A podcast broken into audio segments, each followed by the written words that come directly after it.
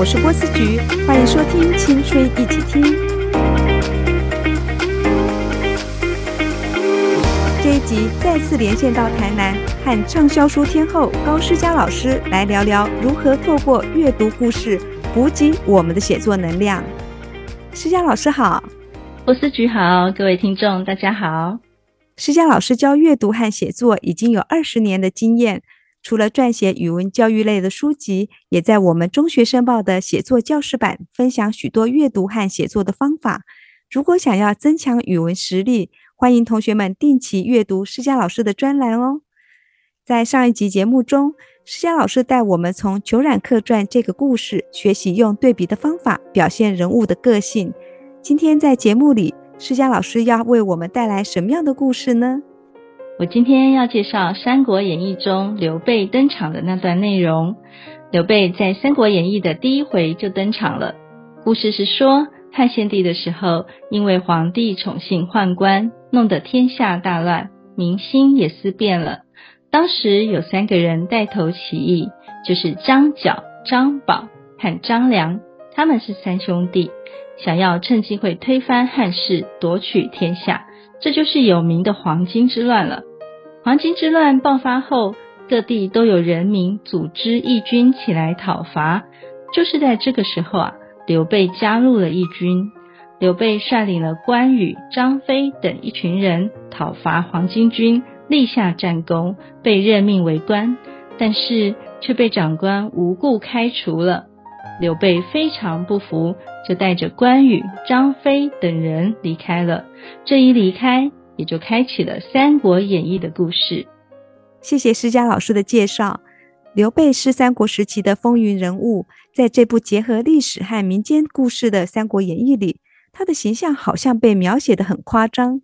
没错，不但很夸张，还很像漫画里的人物哦。作者罗贯中是怎么样来塑造刘备呢？可以请施佳老师来为我们分析一下吗？小说是从三个面向来塑造刘备的形象。首先，先写刘备的人格特质。小说中说，刘备是个不爱读书的人，他的个性宽和，平常话很少，而且喜怒不形于色，让人感觉城府很深的样子。又说他一向胸怀大志，喜欢跟英雄好汉交朋友，可见人脉广也是刘备的成功之道哦。接着描写刘备的长相，说刘备的身高有七尺五寸，比一般人的身高再高一些。然后说他耳朵的耳垂垂到肩膀，两只手臂的长度超过膝盖，哇，这让我们联想到大猩猩或猿人呢。然后说他的眼睛可以看到自己的耳朵，哇，这样听起来刘备长得好奇怪啊。但是作者却说他面如冠玉，唇若涂脂，是相当俊美的相貌，非常有趣。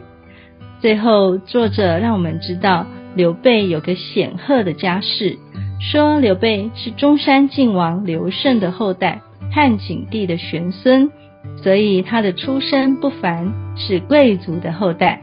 这么写都是为了凸显刘备是小说的第一男主角。自然要将他打造的不同凡响喽。嗯，从异于常人的长相、人格特质，还有家世，的确强化了刘备不是一般人物的形象。这种写作方法其实也可以来学学哦。同学们，如果要学写一个比较夸张、像漫画里的人物，施佳老师有没有什么建议呢？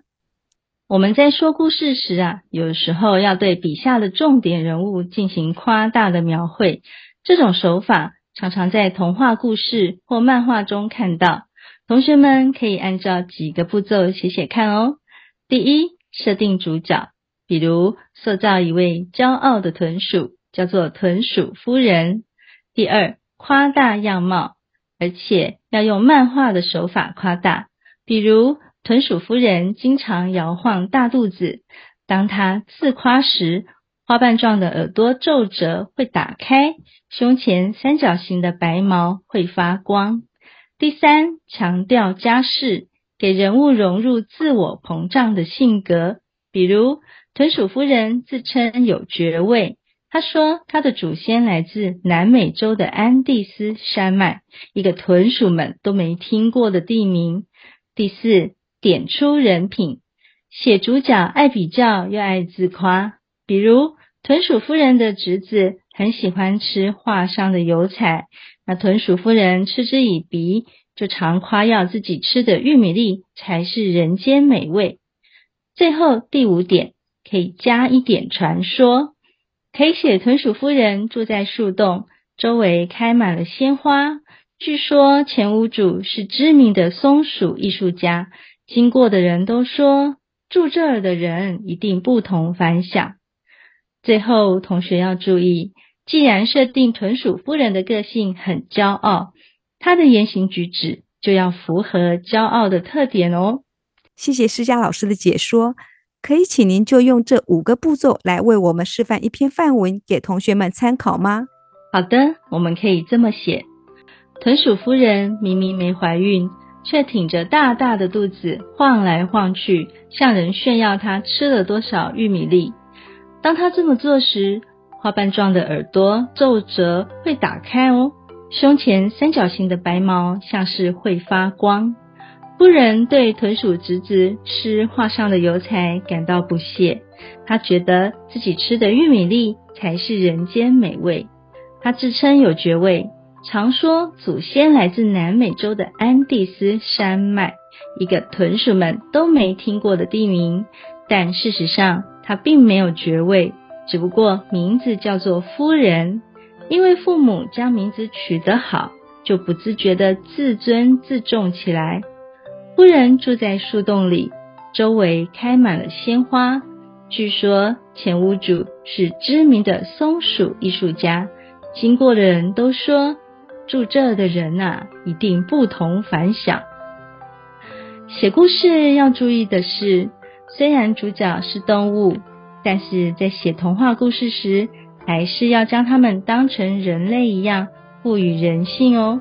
同学们。可以用拟人法写写看。透过施佳老师的解析和示范，我们知道写作时有时把人物描写的夸张一点，像漫画一样，会更有戏剧的效果哦。今天的内容也同步刊登在《中学生报》第五百二十七期的写作教室版，并且开放征稿，欢迎同学们也来模仿《三国演义》的写法，创造像漫画一样的人物。作品入选的同学，我们将赠送施佳老师的畅销书。今天非常谢谢施佳老师精彩的分享，谢谢听众朋友，谢谢波斯菊。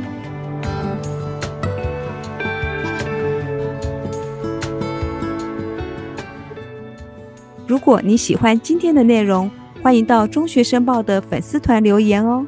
下一集，波斯菊将邀请新北市新浦国中学生来聊聊创作嘻哈、拍摄 MV 的经验。青春一起听，一起听青春，我们下次见哦。